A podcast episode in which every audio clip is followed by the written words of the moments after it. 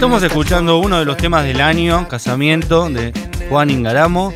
Maravilloso. El video, el video, María del Mar Ramón. Es espectacular. Espectacular. Una, una idea muy sencilla, pero muy bien realizada, en la que conjuga la vida real con la ficción de la canción y del videoclip. Una ficción real en la que cuenta su historia con su actual pareja, madre de su hija Lira, eh, Vi- Violeta Ortiz Berea. Entonces, fotos de ellos cuando son chicos reproduce un poco la estética de esos videos de casamiento, casualmente Sí. que ellos se ven, cómo se van conociendo, cuando hacen su primer viaje, cuando tienen efectivamente a Lila, y con una dulzura, una, una belleza eh, que a mí me conmovió. Se lo dije en su momento a Juan, que acaba de estrenar ahora La Batalla, que es su nuevo disco, espectacular.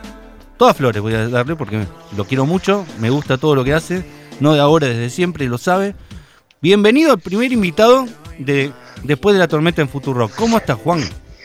Bien, buenas tardes, muy contento de ser el primero. El primero, ¿no? sí. Yo dije, quiero que Y- sea Juan el primero.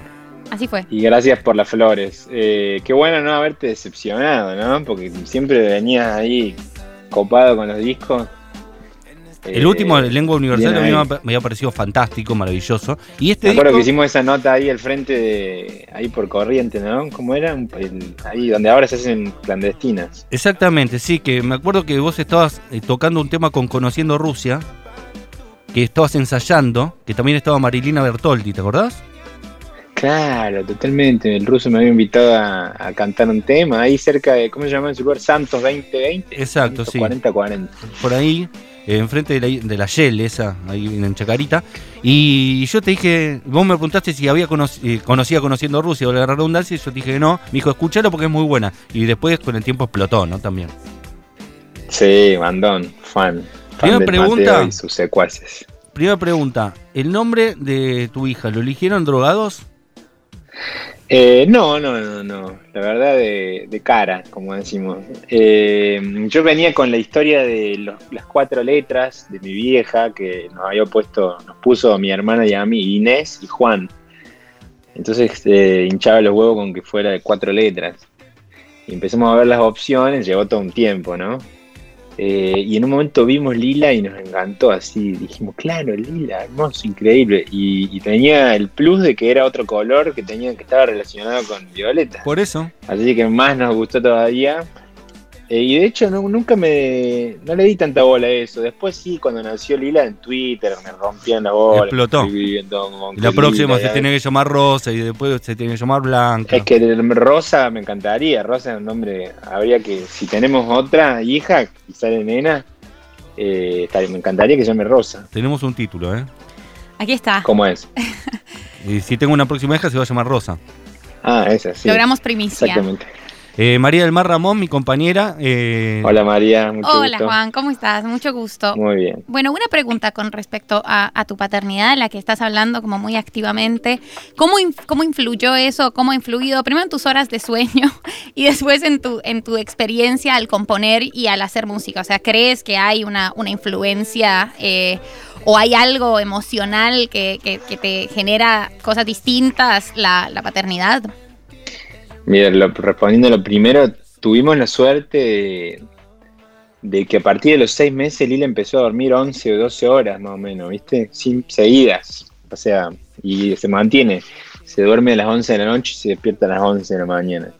Así que no crean futuros sadres que, que la paternidad, la mamá paternidad es no dormir.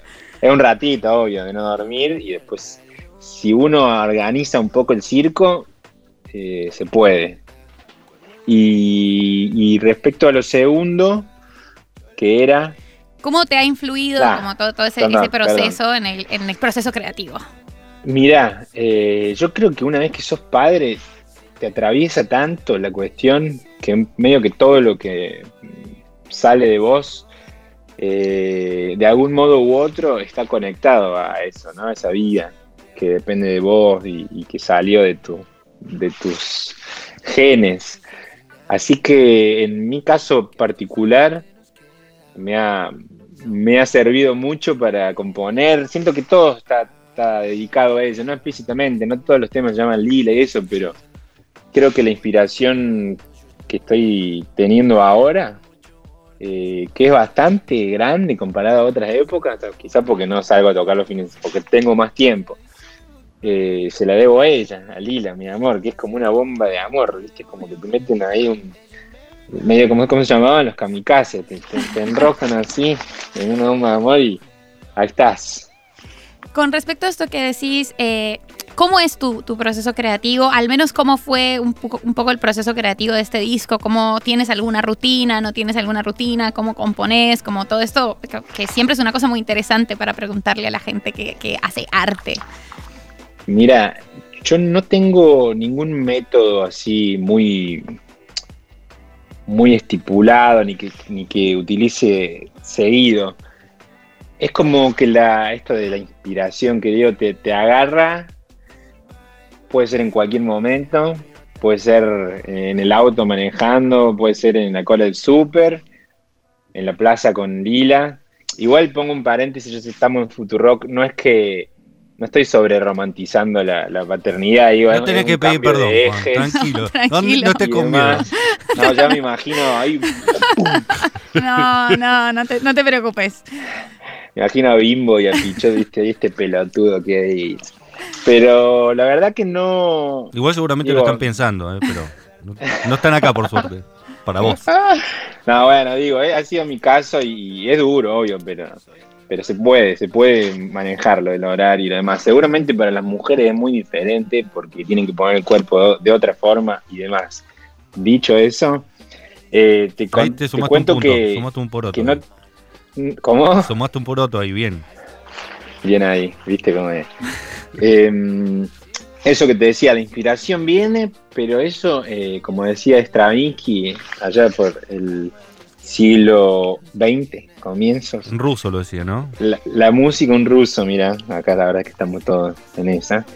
10% inspiración, 90% trabajo. Para que una canción eh, llegue a Spotify y uno le pueda dar play, hay un montón de, de etapas y de, de, horas de trabajo, ¿viste? Porque esa semillita que es inspiración es una idea que hasta que se convierte, ¿viste? Es, es mucho. Pero por suerte, uno con el tiempo, y quizás ir respondiendo a tu pregunta, ya sabe cómo manejar, ¿viste? Esa energía, ese fluido creativo. Entonces te lo vas organizando en tus estantes mentales y ya sabes cuándo agarrarla y, bajarla al laburo. Este disco, bueno, por ejemplo, te digo, eh, también someterte a situaciones de creatividad en sesiones grupales o vos solo, tipo te vas a la sierra y te encerrás con un estudio casero y te pones a laburar todos los días y bueno, probablemente te salga una canción que te guste, probablemente no. Te vas a Miami a un song camp, como le dicen ahora, que son como campamentos de canciones y te juntás con artistas y autores que te gustan mucho. Eh, y de ahí probablemente salgan canciones. Eh, y así ha sido en este disco. Tengo canciones que escribí en Miami en grupo, tengo otras que hice en mi casa en Córdoba, en el auto. Eh, una vez en, en, Nueva York hice el fenómeno de Mambo, que era un tema en cordobés, me encontré con un boricua y le digo, che negro, en una ciudad donde, donde yo vengo, hacen una música que es parecida a la de ustedes, al merengue dominicano, pero que tiene otra clave en el piano, pero que me dice, ah, sí, a ver, me se la mostraba, no lo podía creer, tipo. El y, cuarteto. y le digo, hacemos algo así, y empezamos con la ideita, que después me trago, le hago la ley, todo. Pero por suerte, son infinitas las maneras en las que uno puede hacer música, todas requieren de laburo. Eh, ¿Sabes? Hablando de que sos cordobés y demás, María del Mar es colombiana. Y ella no sabía que vos eras eh, cordobés y, y, no me creía cuando yo le decía, no, es cordobés de verdad. Y dice, no parece cordobés, parece porteño. ¿Te pasa eso? Eh, ¿qué le dice? eh, escuchá, dos canciones. Una buchoneada, una, una, una, una buchoneada. En Medellín hicimos una y en Bogotá hicimos otra. ¿Viste? Hermoso Colombia, una belleza. Bien. Eh, pero no sé cómo se parece cordobés. No sé, María del Mar fue la que lo dijo, ¿Cómo lo debería sería? desarrollar. No, no, ahora era como algo de algo del look porteño y que la verdad hay que decirlo, vos sos muy exitoso en, en Buenos Aires, eh, que no, no, no sé, tampoco no, no hay esto, quizás estoy hablando desde la ignorancia, pero es cierto que no, no sé si hoy en día hay como tanto fluido de músicos eh, o de sonidos cordobeses en Buenos Aires y viceversa, o quizás no me llegan a mí, que debe ser el caso. Eh, y por eso yo que asumo, porque como no soy de acá y tengo total impunidad, puedo decir, oh, para mí era porteño. Todo lo que suena acá nació acá. Porteño céntrica, totalmente porteño céntrica, está mal eso. Así que nada, no vas a poder volver no, a Córdoba. todo está bien, igual desde tu colombianismo está bueno que, que de repente eso, de hecho vivo hace 12 años acá. Eh, yo creo que desde en la última época ha- han florecido muchas muchos proyectos así cordobeses. Se me viene rápidamente Zoe Gotuso, eh, bueno, Rayos Láser, Hipnótica. Paulo Londra, eh, Hipnótica. y- Hipnótica y, y más. Valdés. Es cierto que el cuarteto históricamente se robó, no se robó, perdón, se, se acaparó toda la atención de la música cordobesa, pero creo que, que nos pudimos Estaba Pablo. Tamani- Tamanini, ¿cómo era? Pablo Pablito Tamagnini, que Sí, ahora también. canta en La Conga, Ah, una mirá. banda muy buena de cuarteto. Eh, pero bueno, yo creo que el dicho ese de que Dios atiende en Buenos Aires no se ha podido En tu caso, eh, contradecir. en tu caso no. Eh, estaba escuchando el otro día un podcast que hace Fierita Catalano. eh, muy bueno. No es nada, se llama, lo recomendó en Spotify está. Y hablaba sobre su amistad con Rodrigo. Dijo algo que me interesa mucho. Y la persona indicada para, para poder est- establecer si eso que dice es cierto o no, quizás seas vos porque transitas caminos también similares en ese sentido. Él dice que si hoy estuviera vivo Rodrigo, sería una estrella internacional al nivel de J Balvin o Bad Bunny. Y que su música hubiera mutado del cuarteto tradicional a músicas latinoamericanas que hoy están más de moda como el reggaetón o el trap. ¿Vos lo ves parecido eso? ¿Vos te imaginás un, un Rodrigo distópico hoy vivo? Eh, mm, quizá él tenía la idea de, de hacer conocido el cuarteto en todo el mundo, viste que lo decía. Le gustaba mucho la salsa, de hecho tiene discos de salsa grabados, no tan Sí. exitosos, pero grabados efectivamente. Yo creo que podría haber sucedido algo más grande, sin duda. Murió pobrecito en, en el momento ahí de explosión. Total. Eh, de hecho, yo creo que el cuarteto es una música que, que podría trascender las fronteras argentinas, solo que todavía no, no hay ninguna propuesta que lo, que lo estoy intentando hasta que saque mi próximo disco. ¿Todo cuarteto? ¿Quién te dice? Bueno, hablando de eso y de los ritmos, si ya en lengua universal vos habías incorporado otro sonido, el reggaetón, por ejemplo. Vos decís bestseller, el disco anterior, ¿verdad? Exacto, tenés razón, bestseller, el disco anterior. eh, en este Lengua disco... Universal es la canción que lo abre. Sí, sí, tenés razón. Totalmente. Reconozco el error. ¿Sabes qué? Ah, no fue un error. No me preparé lo suficiente. Eh, no, lo que te digo es que este disco incorpora también otros sonidos. Tenés canciones que parecen cumbias santafesinas, o lo son directamente. Eh, tenés mambo, tenés eh, trap con Easy A. Tenés canción, por supuesto, como hace siempre. Tenés salsa, ¿no? Hay de todo en este disco. Eh, eh, ¿Eso fue un poco la búsqueda? ¿Una cosa de sonido universal? Mira, yo te confieso que no hay así deliberación mental en el, proceso creativo.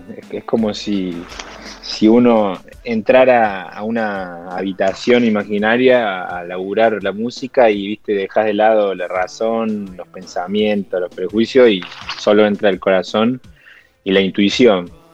Ahí haces música y cuando salís del cuartito decís, ah, bueno, a ver qué hice esto, esto, esto. Bueno, con esto, ¿qué hacemos? Eh, lo que me pasó con este disco fue eso, quizá tuvo que ver con, con que yo empecé a girar internacionalmente y empecé a viajar y estar en lugares eh, lejos de mi casa con una impronta musical muy clara. Eh, y siempre sentí que me correspondían, viste, que, que eran míos también. Así que me tomé el atrevimiento de, de mezclarlos con mi identidad, con lo que yo creía que, que podía resultar. Entonces no es que hay salsa en el disco, es como una mezcla de... No, el sonido puro no es, no es un- sonidos. Por eso, y eso es lo que me divierte también, viste, que plantee una nueva manera, incluso mismo con la cumbia santafesina, humildísimamente, ¿no? Digo, pero es como el objetivo, Pero el acordeón ya suena a los Palmeras. es que lo grabé en, en Santa Fe, en, en el estudio donde graban los Palmeras, con los Palmeras, o sea, y con los chicos de Leo Mattioli, como fui a buscar ahí la materia prima original y verdadera, y me la traje acá y le puse un beat y lo puse en otro, en otro lugar. Pero porque es también esto que te digo, como la intuición me va llevando a buscar eso. Eh, no es que yo digo voy a agarrar el sonido de la cumbia y lo voy a volver más moderno o lo, ¿viste? Eh, y el resultado me, gusta y escucho un poco eso. Eh, suena eso, suena eso. después está bueno, Hello Goodbye, este, que este es el que hicimos en Miami, por ejemplo antes de que se fueran todos a vacunar. ¿Vos no estás vacunado entonces? No estoy vacunado. Un amigo me dijo, está vacunado. Obvio, está vacunado, pero no lo, lo 2018. Con respecto a, algo que me parece como interesante de, estas formas de producción y es que, bueno, ¿cómo, cómo te sentís innovando y, y conociendo distintos ritmos? Y también con respecto como a una inminencia todo el tiempo muy rápida de nueva música, ¿viste? Como hay algo, no sé si, si vos te sentís presionado por esa inminencia o cómo percibís también que se produce música hoy en día, que se produce bastante más, que se produce muy rápido. Eh, que están en las entrevistas de, los chicos que hacen trap, que mucho de lo que hacen es como que tienen mucha agilidad, eh, se encierran dos o, más y sacan un tema en un día. ¿Y cómo, cómo te sentís vos con esos tiempos y cómo se relacionan esos tiempos también con lo que haces? Eh, a mí me pasó que desde que fui papá y desde que vino la pandemia, que se me empezó a desarrollar así el músculo de la paciencia de manera grosa, lo cual agradezco. Entonces como que bajé un par de cambios. Yo venía antes con el tema de la gira, de los discos, los releases, los números, las entradas, el sold out, viste, toda la, fiebre esa del mandato del éxito que, que te exigen las redes y todo este bazar de vanidades, viste que es el, social media. Así que ahora estando más tranquilo, te digo que, finalmente ya habiendo recorrido unos años en la, en la movida y en la industria, no me fijo por suerte tanto en eso. Trato de, de respetar volviendo a la anterior, lo que yo siento y la intuición suena medio a New Age, pero la verdad que es la única forma porque si no te morfa. O sea, si, si vos le prestás atención al número, o sea, yo también le presto atención al número porque este es mi trabajo también y tengo que saber lo que sucede. pero no es lo único, ¿viste? Yo sé que esto que decís vos de los pibes del trap eh, son más nativos de esta era. Entonces lo único que conocen ellos de del feedback de la música son los números, ¿viste? Es como que no hablan de música, ¿viste? No, no, de hecho no se trata como tal, en, cierto sentido. Eh, así que por suerte lo puedo zafar bastante. Eh, igual sí, se, no sé, han cambiado mucho los métodos de producción, eh, los canales de reproducción, de escucha, de consumo yo estoy contento con que haya que hacer más música. Mientras sea más música lo que hay que hacer, estoy chocho. Mal laburo, si tenés que subir, viste, claro, si se trata solo de, estar por estar y los números y las fotos y los likes, ahí ya me empieza a dar más fiaca porque no lo siento tanto. Totalmente. Eh, ¿Cómo fue en ese sentido? La pregunta se cae madura, trabajar con ICA eh, ¿Y qué mirada tenés sobre tantos pibes argentinos que la están recontra pegando en el mundo, que son estrellas mundiales, Bizarrap, eh, lo que está pasando con, con Duki, la, generación de pibes jóvenes que están llegando a lugares donde los músicos argentinos no han llegado nunca en la historia, salvo una Marta Feliz, digamos, ¿no? Y yo soy medio fan, viste, de los pibes, la verdad. O sea que no soy muy objetivo. Me encanta el Duki, me, me gusta. Bueno, tengo un tema con Neo Pistea de Stellar, tengo uno ahora con ICA, que son, o sea, ellos dos más Duki eran modo diablo, que son como, los creadores de esto. Sí, como de Police, viste, no digo los Beatles porque eran cuatro, pero de Police eran tres. Eh, la verdad que me encanta lo que han aportado, lo que hacen. ICA sobre todo, viste, un pie que... Muy innovador. No solo, no solo habla de otras cosas en sus temas, sino que cuando habla de, lo mismo que todos lo dice de otra forma, que tiene una profundidad así, viste, liga, que parece, no sé, un, alma antigua y tiene 22 años. y encima fue el que, el que inventó el quinto escalón, que es la plataforma de donde salieron todos los pibes. O sea, es como una bestia, ¿viste? Así que tenerlo en, un track es un orgullo y, además es divino él, lo conozco hace un tiempo, le mostré la canción, era la canción que quizás más se prestaba para, para unas barras. Se corre Eh, la bola. hacer unas barras de, de alguien que hable de, de la par y de, de la mar y del culo y de todo eso, sino que, que plantee algo un poquito más deep. Y así fue. Así que estoy muy contento con ese track. El cierre del disco, se corre la bola, el track número 9. Sí, totalmente. A mí me sorprendió ¿eh? ese tema, es el que más me sorprendió del disco. Como que tiene una búsqueda Mirá. muy personal, ¿no? Bueno, ese lo hicimos en Bogotá, la música lo empecé ahí con unos pibes de San Andrés, ¿viste? Tiene como un beat bien dancehall, lento, bien isleño. Y se transformó acá en el- una isla a la que le clavaron el obelisco, ¿viste? Y ciudad con tonada cordobesa. Por mí es como que eso también, y, y- y respondiendo a lo que me decías del éxito de los pibes, es resultado todo del, de la postglobalización y de, y, y de la interconexión que hay hoy en día, ¿no? Total, pero a mí Digo, lo que me permite sorprende... que Kea llegue a tocar en un Total. festival en Croacia, pero porque a lo mejor cuando Soda Stereo tenía su éxito, no llegaba a Croacia. No, pero a mí lo que me sorprende son los features igual también. Kea también toca con Rita Ora, eh, Paulo Londra toca con, con Ed Sheeran, digamos, unas colaboraciones que los músicos de generaciones anteriores, más allá de no, si nos gustan más o menos, salvo, no sé, Papo con B.B. King, pero después no, no me acuerdo. No, bueno, Cerati con uno de The Police. Bueno, Cerati con The Police, sí, con Andy Summers. Con Andy Summers. Eh, y habría que ver quién más. Bueno, Bueno, David- David Harry con los Cadillacs tenían una onda.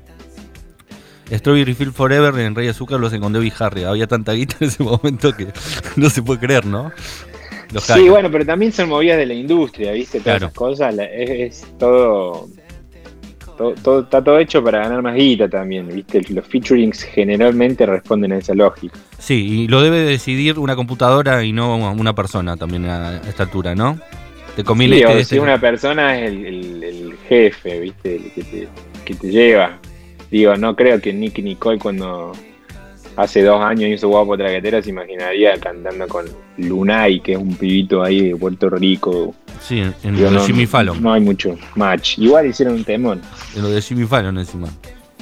en lo de Jimmy Fallon, tal cual. No, la- los cruces y las cosas que están pasando son muy llamativas, muy interesantes. También la discusión con el periodismo tradicional y los streamers, ¿viste? A, a- a todo nivel se está dando este cruce que para mí es buenísimo. Sí, más bien es que si vas en contra de la corriente, vas, o sea, te vas a ahogar tarde o temprano. Total. Yo creo que no subirse a la corriente por, por subirse nomás, sino entenderla y, y sentirse parte, apropiarse de, de lo que sucede en este tiempo, porque es nuestro, ¿eh? es de mi viejo que tiene 62 años, es mío y también es de mi hermana que es más chica, ¿viste? Es como que nos corresponde a todos, no, no es que hubo tiempo que otro, ¿viste? eso me parece a mí un error, sobre todo porque te cercenan la posibilidad de disfrutar y de, y de pasarla bien, ¿viste? Esa cosa del, odio, un plomo. No, y aparte estos pibes vienen con otra onda también, ¿no? Esta cultura del featuring. Que lo, hice un poco eh, Ibai, el entrevistador, que, que- el streamer español. Sí, que ya cuando ve todo lo de argentino, él admira todo lo argentino, es como una especie de fan de lo argentino, es hincha de boca como nosotros. eh, y siempre dice que es lo que más le gusta de la movida del trap. O sea que vos también estás vacunado. Yo también estoy vacunado. diciembre del 2018. Sí, me falta la segunda dosis. Eh, Ese partido lo vi en Medellín, María. Qué culera. Yo pensaba que Colombia eran todos bosteros por Chicho Serna, Bermúdez, Córdoba, viste, históricamente. ¿Qué y partido- eran todos gallinas. Todos amigos de, de Juanfer, de ahí, viste, Medellín, Bueno. Pero es que a Juanfer lo queremos un montón, o sea, hay que decirlo, yo esto ya lo dije en otros programas. eh, a Boca no le tocaron los mejores colombianos No. recientemente, o sea, los No, colombianos contemporáneos de. Boca no son, no el son, pan y queso, son y además, y además son personas muy chotas, tienen un montón de denuncias, todo. En cambio, Juanfer Sí. Quintero es hermoso, es fantástico, es encantador. Perdón, Fernanda. chicos, entiendo que decir esto con bosteros es complejo. Veo que Mati se empieza a poner No, serio. igual. No, pero estoy de acuerdo con vos, En ¿eh? el Matías pan y queso. Sí, en el pan y queso eligieron mejor. Igual ahora le tocó Carrascal, ¿viste? Y Cuando quedaba uno, el último que quedaba, tuvieron que decir, bueno, vení vos también, dale, pibe. Te vamos a dar la 10 de River. Entonces, sí, tu- un poco exagerada la decisión. Eh, Juan, querido, eh, se nos termina el tiempo. Eh, nada, te quiero, eh, está buenísimo el disco, eh, le recomendamos a la gente que lo escuche. No sé si estás pensando en alguna plataforma para vender algún show virtual, cualquier cosa que estés haciendo que quieras contarnos.